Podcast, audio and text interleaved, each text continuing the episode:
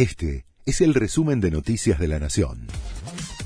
La Nación presenta los títulos del jueves 15 de diciembre de 2022. El gobierno anunció un bono para trabajadores privados.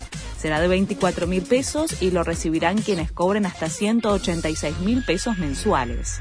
El pago deberá realizarse en una sola cuota durante este mes. Además, habrá un bono de 13.500 pesos a pagarse en dos cuotas para quienes sean parte del potenciar trabajo. Piqueteros cortan los accesos a la ciudad, cuestionan el bono del gobierno y aseguran que es una miseria. Las manifestaciones comienzan a primera hora de la mañana y no tienen horario previsto de finalización. Reclaman por la baja de beneficiarios de los planes sociales y por más alimentos.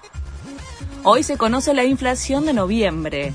El INDEC dará a conocer la variación del IPC correspondiente al anteúltimo mes del año, que según el relevamiento de expectativas de mercado rondará el 6,1%, aunque varios estudios están mostrando una desaceleración y podría ser inferior a los 6 puntos. Hinchas locales y marroquíes se enfrentaron en Francia tras la semifinal de Qatar. La gente salió a celebrar la clasificación de Francia en las calles de todo el país.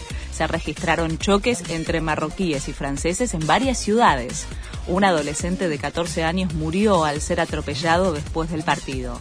El conductor está prófugo y lo busca la policía. Francia se ilusiona con un gran refuerzo para la final frente a Argentina.